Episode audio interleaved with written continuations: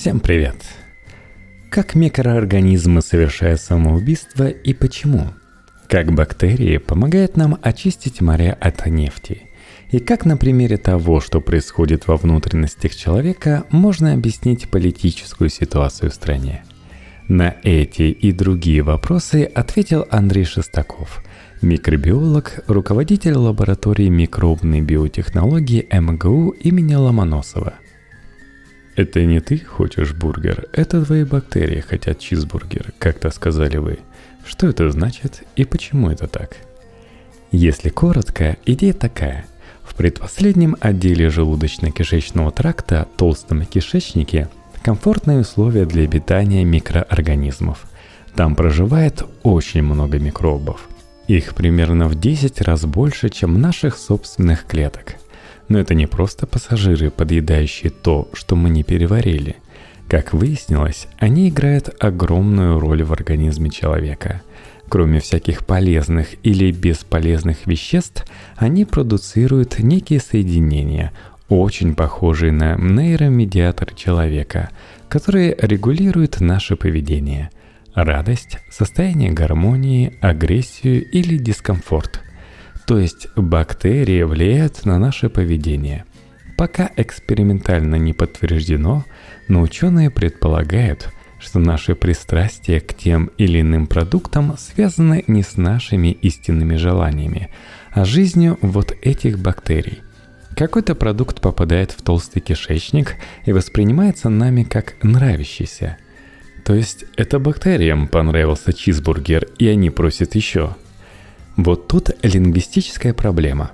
Вещества, которые у человека вызывают радость, те самые, что продуцируются микроорганизмами, не обязательно вызывают радость у самих микроорганизмов. Мы пока не знаем, что они для них значат. Дофа, предшественник дофамина, легко попадает в кровь, расходится по организму, у нас подскакивает уровень дофамина, и мы радуемся – но нам неизвестно, микроб вырабатывает дофу из-за радости или от того, что ему больно или неприятно. Есть предположение, что дофа – форма коммуникации микробов. Они ведь должны как-то поддерживать диалог. Получается, микробы настроились на нашу частоту. Или мы на их. Тут понять трудно. Но это диалог в обе стороны. Вы говорите о человеке в преддепрессивном состоянии – Депрессия влияет на микробы или наоборот? И то, и другое. Вероятно, мы сами запускаем этот процесс, а микроорганизмы его поддерживают. Количество медиаторов, которые они продуцируют, не так колоссально, чтобы мы от пирожка впали в депрессию или испытали эйфорию от булочки. Первичный акт все-таки за хозяином. Вторичный, скорее всего, за бактериями – Микробы играют огромную роль в системе поставки нам питательных веществ. Когда этот процесс нарушается, у микробов начинается с нами конфликт, мы просто перестаем получать нужные вещества. Это превращается в хроническую историю и приводит к тому, что нам становится все хуже, и мы еще сильнее давим на микробов – Замкнутый круг приводит к сильному нездоровому состоянию, и, как показывает статистика, его испытывает огромное число людей. Порочный круг надо разрывать, и начинать надо со стабилизации микробного сообщества. Как это сделать? Чем их кормить? Два слова о том, почему они вообще играют значительную роль в нашей жизни. Не только потому, что они приносят нам радость или грусть. Есть еще более кондовые причины – Микробы очень лихо нас кормят. Поставляют львиную долю питательных веществ, которые мы не можем синтезировать сами или забирать из еды. Тут очень красиво выступают веганы, которые не получают незаменимых аминокислот из мясных продуктов и при этом вполне себе здоровы и прекрасно живут. Это связано с тем, что незаменимые компоненты им поставляют микробы – есть данные, что энергия, получаемая от микробов, может доходить до 20% от всей энергии организма. Это происходит как раз у тех, кто ест очень много растительной пищи. Так как толстый кишечник находится за желудком и тонким кишечником, туда может прилететь только то вещество, которое мы не способны переварить. то есть грубая растительная пища, то, что раньше называлось клетчаткой, а теперь пребиотиками, как раз еда для микробов. Раньше диетологи считали, что грубая растительная пища бесполезна. Зачем она нужна, если мы толком не можем ее переварить? Балласт. И есть шутка, что при пережевывании сельдерея мы тратим ровно столько энергии, сколько из него получаем. Но это не так. И сельдерей, и другую грубую пищу прекрасно доедают микробы. Но можно не просто кормить свои микробы овощами, можно закидывать им коллег вместе с кисломолочными продуктами, пробиотиками. В этом смысле отруби с кефиром будут отличным завтраком, например – по-умному это называется симбиотик. Пребиотик плюс пребиотик. Вообще, по большому счету, это возвращение к исходным корням физиологии человека. Во-первых, раньше человек употреблял очень много растительной пищи. Не беру в счет кочевников, у которых наоборот преобладала мясная. Мы про европеоидов в целом – во-вторых, долго хранить продукты питания человек не мог. Ему приходилось обрабатывать их с помощью микробов. Из молока делался сыр или творог, из винограда – вино, капуста квасили, мясо вялили. Логично, что отобрались полезные для человека микробы, потому что плохие не могли сохраниться. Те, кто их опробовали, умирали. И современное функциональное питание – это осмысленное питание. Нельзя просто квасить молоко, толком не понимая, какие именно микробы разовьются в нем. Как показывает практика, развиваются там и вредные, и полезные. Нужно точно знать, что микроорганизмы безопасны. Так же, как медведи зачастую закапывают жертву, чтобы она подтухла, так же и нам следует перерабатывать продукты, чтобы они лучше усваивались. Но хочу уточнить, мы едим пищу, насыщенную бактериями, или она уже полупереваренная бактериями, и потому нам легче ее усваивать? И то, и другое. Момент про медведей. В Азии есть целые кулинарные системы, когда закапывают рыбу и соусы из тухлых анчоусов. Тут задействуются технологии пищеварительной жадности. У бактерий нет своего желудка, и потому они выбрасывают вещества вовне – и переваривают вокруг себя. Часть они съедают, а часть остается в продукте. Польза ферментированных продуктов в том, что мы получаем более подготовленную для переваривания пищу. Это касается только нас. До наших бактерий такой продукт не доходит. Но в случае, если там развивается много полезных микробов, они пролетают в кишечник, и там случается праздник жизни – 2007 год, который с упоением вспоминают миллениалы, был примечателен еще и модой на роллы и суши. Но есть ли у наших соотечественников бактерии, приспособленные для переваривания нори? Ведь эта водоросль пришла из Японии, и рыбаки изначально ели ее сырой. Я не в курсе деталей, в каком рационе и в каком количестве ее поедали азиаты. В тех количествах, в которых ее едим мы – она выступает в роли пребиотика. Задачи ее переварить нет. Она пролетает в толстый кишечник, где переваривается практически вся. Но возвращаясь к тем анчоусам, не надо, конечно, ударяться в радикализм и есть тухлятину. Я знаю рецепты с тухлой селедкой, и это кромешный ад. Даже в помещении открыть эту селедку нельзя. Придется потом сжечь помещение – но если пища просто чуть острее или страннее, это замечательно. На азиатской пище я готов существовать долго и буду чувствовать себя приятнее, чем на пище, которой мы питаемся, например, в Москве. Как говорит один мой знакомый врач, в еде надо быть космополитом. А что такое некультивируемые бактерии и почему, чтобы их изучить, надо брать человеческие фекалии на анализ – Дело в том, что вокруг нас колоссальное количество микробов. Как микробиологи их изучают, мы подбираем рецептуры питательных веществ, на которых мы эти микробы выращиваем. Мы можем установить что-то про микроорганизм, только вырастив его. Очень грубо берем одну клеточку, закидываем ее в колбу, и она там плодится. Получившийся табун клеток мы исследуем – так было всегда, пока не появились методы молекулярной биологии.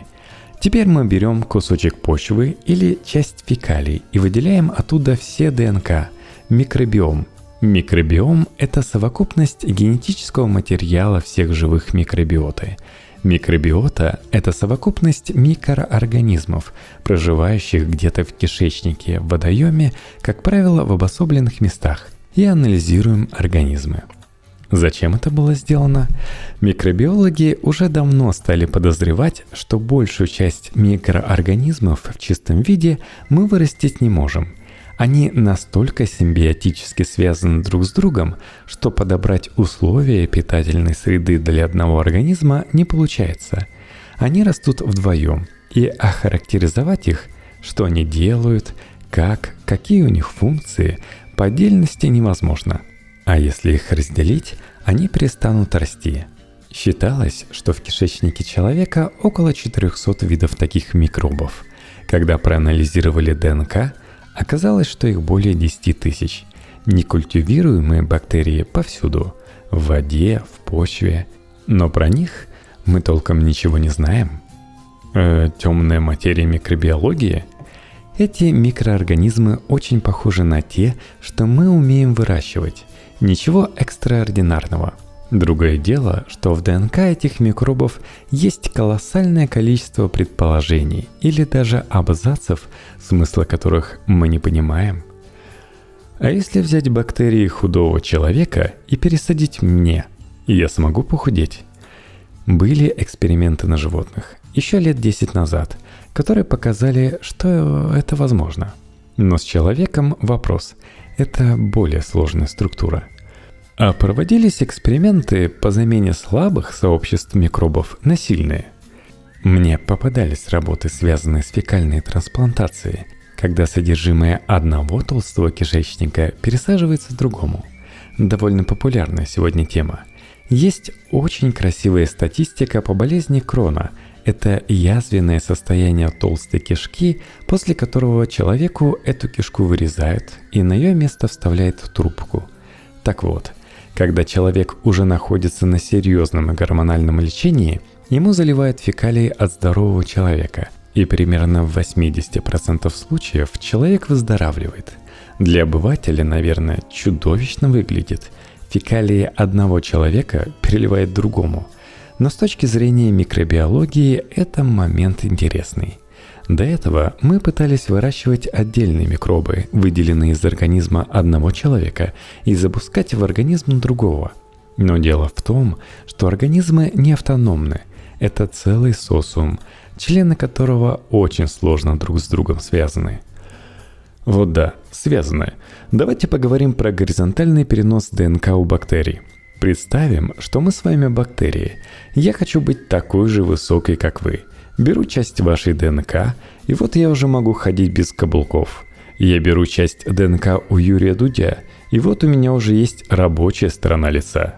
Примерно так это работает у бактерий. Есть такой пример, но мы должны обоюдно пожелать переноса.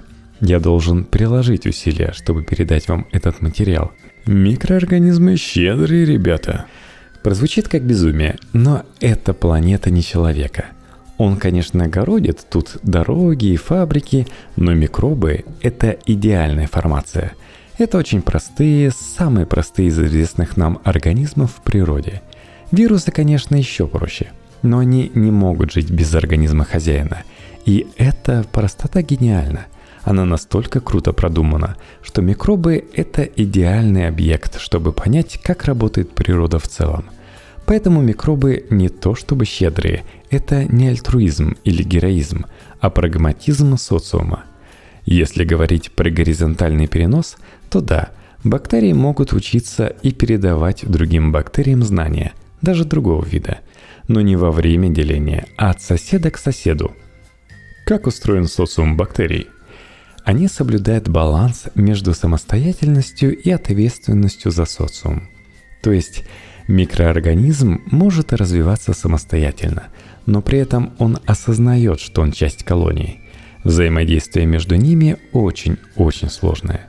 Например, у многоклеточных организмов, человек в том числе, есть такой механизм, как апоптоз – разумное самоубийство. У микробов, что всех поразило, он тоже есть.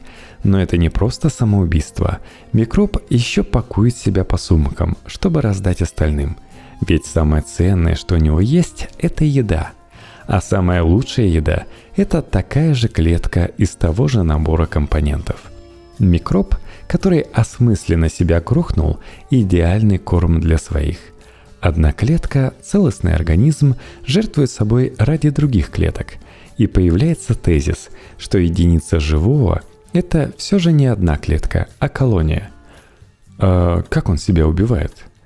Запускается специальный механизм. Остается последняя заначка энергии. Микробы не проматывают всю энергию. Всегда есть немного, чтобы запустить апоптоз. Чем он крут? Тем, что это осмысленный процесс. Последние главы мануала микроба гласят «Дружище, если тебе стало совсем плохо, вот совсем плохо, холодно, горячо или не хватает еды, ты начинаешь портиться, ты последний момент можешь получить еду, но ты уже испорчен – если ты станешь размножаться и понесешь себя дальше, пострадает социум. Поэтому, дружище, если тебе стало необратимо плохо, ты должен выстрелить себе в голову. А социум добавляет, только делай это осмысленно, чтобы мы могли разделить тебя на куски и съесть, твои коллеги. А могут ли микробы превратиться из полезных в патогенных, из добрых джекелов в злобных хайдов – есть микробы совершенно злые, отмороженные напрочь бандюги, с которыми невозможно построить диалог. Основная масса другие. Но, понимаете, тезисы о добре и зле в нашей культуре не совпадают с тезисами живой природы. Природа кажется нам гармоничной. Но когда хищники целой толпой разрывают свою жертву, мы не говорим «Ой, как красиво, как сбалансировано». Это кажется злом – с микробами все то же самое. Нет добра и зла. Есть механизмы. Бактерии живут у нас в кишечнике. И все хорошо, пока мы придерживаем их в этой зоне. Если водораздел нарушен, как в случае с болезнью Крона, то нам становится плохо. А бактерии всегда стремятся нарушить этот водораздел, пробраться через эпители, так как они знают, что там-то еды навалом, а конкуренции никакой – но клетки иммунной системы держат оборону и не пускают бактерии в кровь, хотя передачки с полезными веществами принимают. Передачки давай, а к нам не нужны, дружок. Если наши ослабли, а те бунтанули, то микробы пробиваются, и начинается полный огород. В дело вступает группа захвата. На человеке эта война отражается в виде температуры под 40 и других симптомов. Используя этот бандитский лексикон, осталось лишь вернуть слово «крышует». Да, там и крышовка есть. По мнению моего коллеги, который занимается популяризацией науки, в России наука так популярна, потому что у нас все политически зажато, и активность социума перебрасывается на другие сферы. Если он прав, то люди, интересующиеся наукой, политически активны, но не могут себя реализовать. Вся эта история с микробами идеально подходит под политический анализ. Здесь не только бандитские разборки, здесь целые государственные перевороты и захваты группировок. Можно запросто объяснить ситуацию у нас в стране на примере внутренности человека. Нам действительно есть чему поучиться. Мы почему-то пытаемся выстроить мир заново, а он был выстроен задолго до нас мы своей тупой головой никак не можем понять, что нужно не просто подсматривать за ней и воровать инструменты, как в бионике, а учиться тому, как устроен социум. Можем провести аналогию. Quorum Sensing – это механизм социума, как и у нас, с помощью которого бактерии поддерживают общение – Отдельный микроб ничего не делает. Мне кажется, это политически очень красиво коррелируется с тем, что происходит сейчас в России. Надо сказать, я сам абсолютно аполитичен, ничего в этом не понимаю.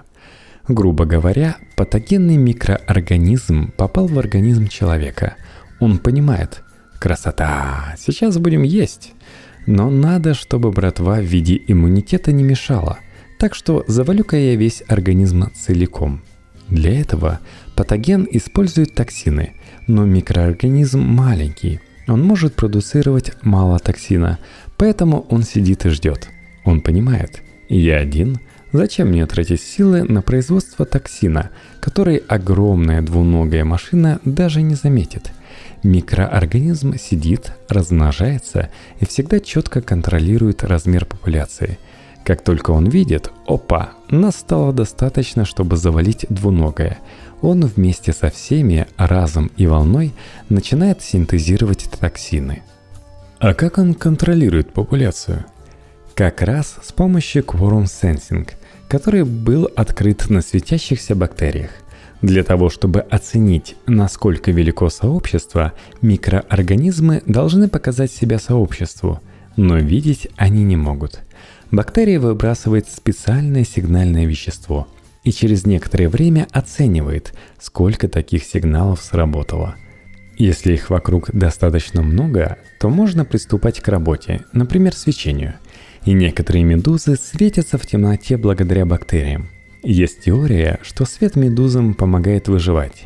Если в лунную ночь хищник посмотрит вверх, где плавают светящиеся медузы, то он просто ничего не увидит. А если медуза выживет, то выживут и бактерии. Они продолжат получать пищу и защиту. То есть это работает как сигнальное оружие. Да, только работает в постоянном режиме – вот бактерия выбросила 10 молекул, оценивает ситуацию. Если вокруг нее этих молекул так и осталось 10, значит пока рано. Как только она выкидывает 10, а вокруг возникло полтора миллиона, она понимает, время пришло. Эти полтора ляма чувствует каждый микроб, и они запускают синтез.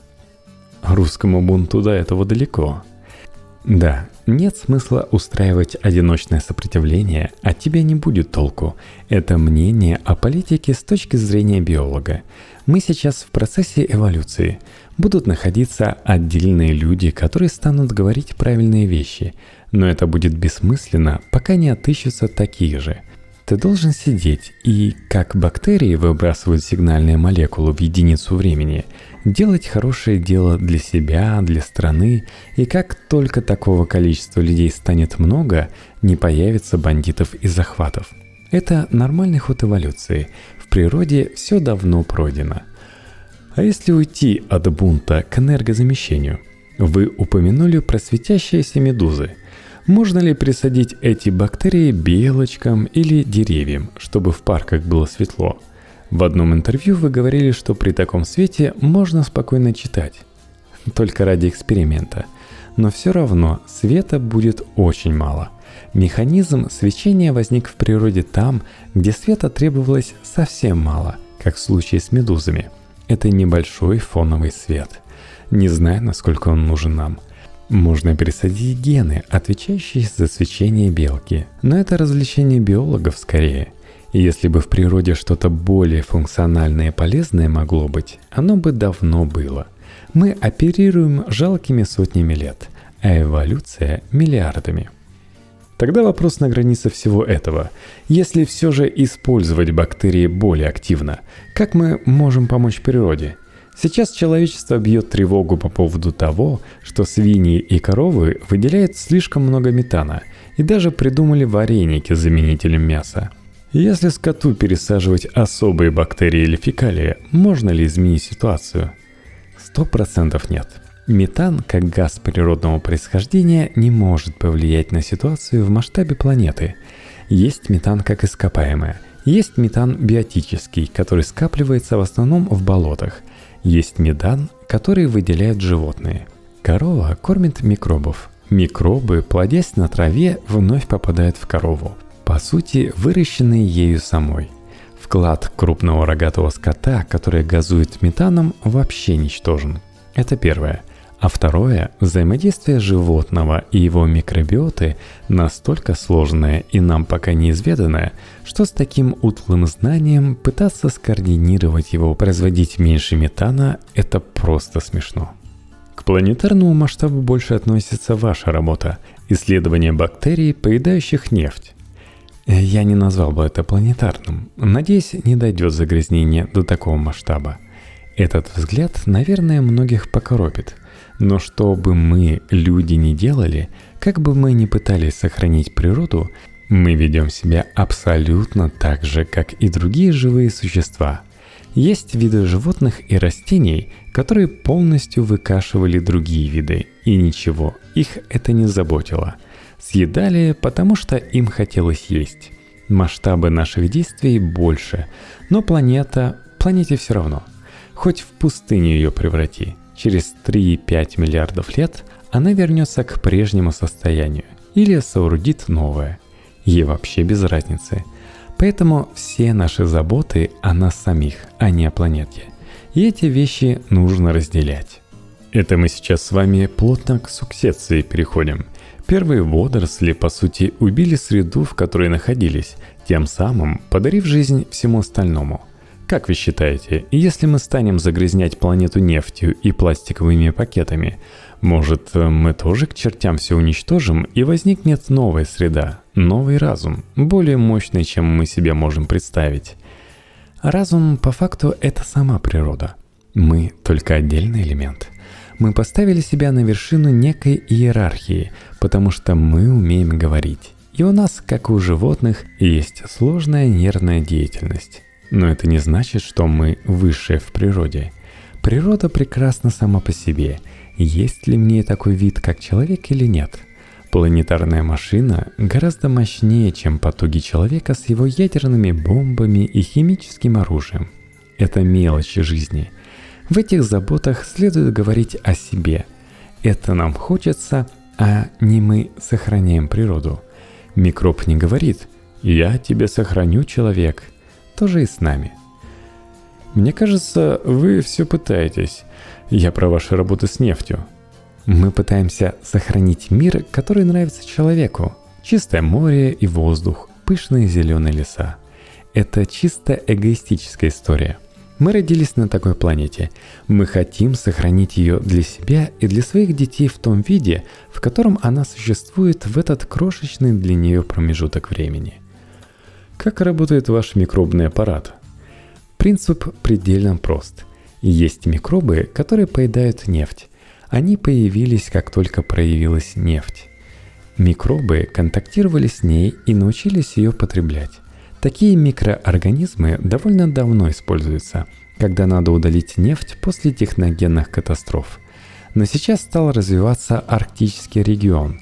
Дело не в том, что там будет добываться нефть. Это неизвестно когда – а в том, что Северный морской путь становится крупнейшей транспортной артерией. По мере потепления, а правда теплеет, только не факт, что это вина человека. Льды отступают, навигационный период удлиняется. Но так как там все же достаточно холодно, а в холоде все процессы, в том числе биологические, проходят очень медленно, то естественный процесс поедания нефти удлиняется. При низких минусовых температурах Нефть становится вязкой, микробам тяжело ее есть. Мы хотим взять бактерии, которые уже присутствуют в местах локальных загрязнений, например, на свалке бочек с остатками топлива на заброшенных метеостанциях, и на их основе разработать препарат, выступающий как агент утилизации загрязнения. Главная задача – донести микробы до загрязнения. Если мы возьмем микробы в виде порошка и бросим их в море, они просто утонут или расплывутся, к нефти не попадут.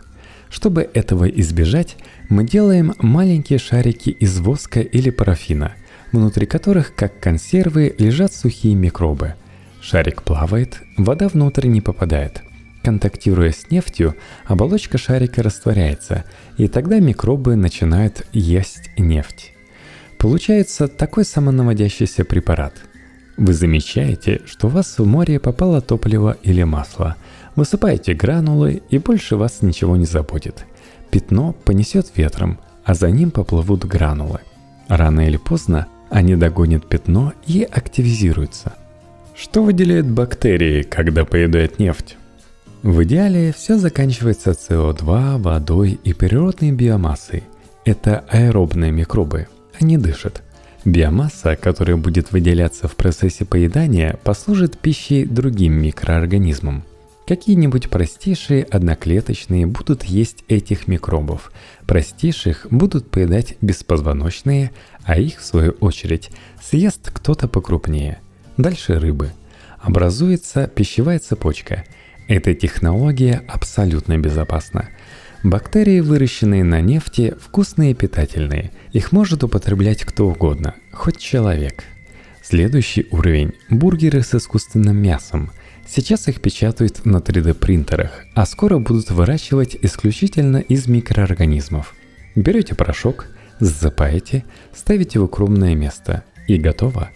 Сейчас мы так делаем кисломолочную продукцию, а в дальнейшем, когда изучим микробный состав, ароматические вещества, продуцируемые организмами, похожие на траву, на мясо и так далее, мы сможем выращивать питательные и безопасные микробные продукты.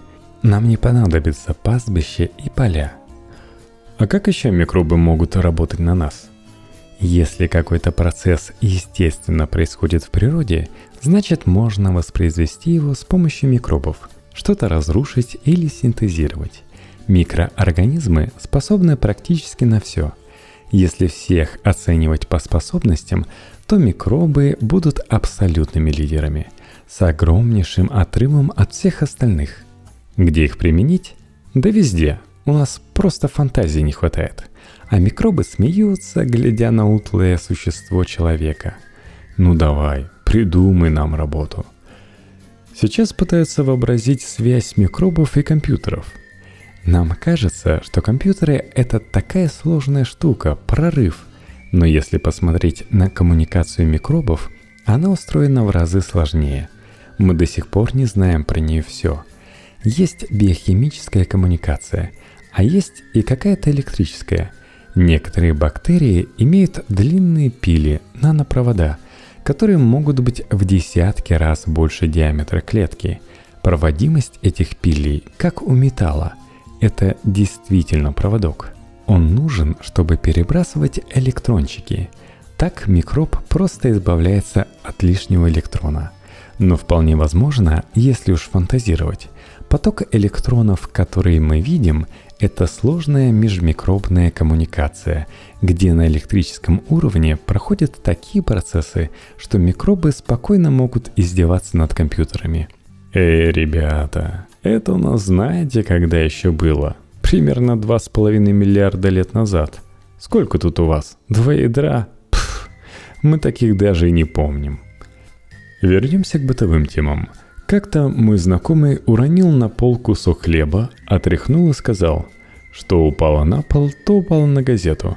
Как вы думаете, это позиция здорового человека – или лучше тенденция к стерилизации, когда мы не пользуемся мылом, если оно не убивает 99,9% бактерий. На самом деле очень серьезный вопрос, и на нем стоит акцентировать внимание. Человек, чтобы быть здоровым, должен постоянно контактировать с микроорганизмами, но они должны быть безопасны для него – если вы находитесь на открытой природе, вы можете спокойно сорвать яблоко и съесть его уронить на землю и съесть, и ничего вам не будет. Более того, вы станете здоровее. В нас должны попадать микробы, чтобы иммунная система знакомилась с новыми организмами и повышала наш иммунный статус. Но Сейчас, когда мир стал космополитичен, обмен бактериями между людьми из разных регионов может быть опасен. Мы должны постоянно знакомиться с микробами, но соблюдать одно важное правило. Они не должны быть от другого человека. То есть за поручни реально лучше не держаться. Верно. В большом социуме большинство бактерий, с которыми мы контактируем, это бактерии от других людей. И этого нужно максимально избегать, соблюдая банальные правила гигиены. Заходите домой – Обязательно моете руки, выходя из туалета тоже обязательно. И за ручку берете салфеткой, потому что там самый прекрасный набор микробов. Но мыло стоит использовать обычное, иначе мы просто смываем те микробы, которые нас защищают получше всяких средств. Вся эта паранойя уместна в мегаполисе – а что насчет детей, которые облизывают все, включая пальцы, собак, соседних детей и песочницы? Если облизывают где-то в далекой деревне, прекрасно. Могут вылезать хоть всю деревню. Но в крупных городах и мегаполисах этого категорически следует избегать. В идеале, ребенок, живущий в условной Москве, должен обязательно выезжать в деревню, где он может все вылезать. А взрослый может там вынуть морковку из земли, притерев рукавом ее съесть. Это замечательно. Но опять же, если это место с минимальным количеством людей. Да, но бактерии в итоге все равно нас съедят. Неизвестно. Если нормально все взвесить, если мы сможем договориться и выстроить гармоничные отношения, но их логика очевидно сложнее нашей. В любом случае, надо просто быть гармоничными. Радикальные приемчики работают только в искусственных системах, которые выстроили мы сами, не в природе. Скажем, операционная. Мы хотим разрезать человека, вынуть из него что-то или наоборот засунуть. Конечно, микробы тоже захотят туда залететь. Но мы научились стерилизовать операционные. И все, победили, но на своей территории. Очень трудно победить в открытой системе. Мы придумываем антибиотики, а микробы создают механизмы устойчивости. Когда мы придумываем что-то с природой, не нужно ее менять. Поэтому в работе над препаратом для очистки нефти, если возвращаться – мы не создаем геномодифицированных бактерий. Эти инструменты уместны в науке и в замкнутых системах, но не в реальных условиях открытой природы. А где вы посмотрели свои методы? Точно не могу сказать, с чего списано. Само по себе возникло. Образование биофака МГУ прекрасно тем, что на первых курсах у нас нет специализации. Два первых курса мы учимся общим вещам. Мы хотим стать микробиологами, а все равно едем на практику в Звенигород, на Белое море и смотрим там на живую природу. Мне кажется, так и формируется настоящий ученый. Когда ты смотришь на системы живых организмов, знаешь их жизненные циклы, у тебя формируется понимание, что здесь работает, а что нет. Когда создаются искусственные штуки, вроде светящегося зайца, ты понимаешь, что в открытой природе такие организмы не выживут – Говоря о генно-модифицированном организме, представьте, что вы наденете на себе рюкзак 80 килограммов и посмотрим, как вы сможете конкурировать с другими по скорости. Мы же тоже часть природы, вышли из природы, но все никак нормально строиться не можем. Умные слишком. Нам просто более сложная голова досталась. И потому к простым вещам мы приходим самым длинным путем – с другой стороны, ко многим вещам мы приходим в разы быстрее за счет того, что анализируем и моделируем исходы внутри собственной головы, существенно ускоряя эволюцию. Природа круче тупо по причине времени. Мы можем достичь крутых результатов просто потому, что способны к анализу. Мы будем развиваться гармонично с природой, если будем брать у нее правильные приемчики –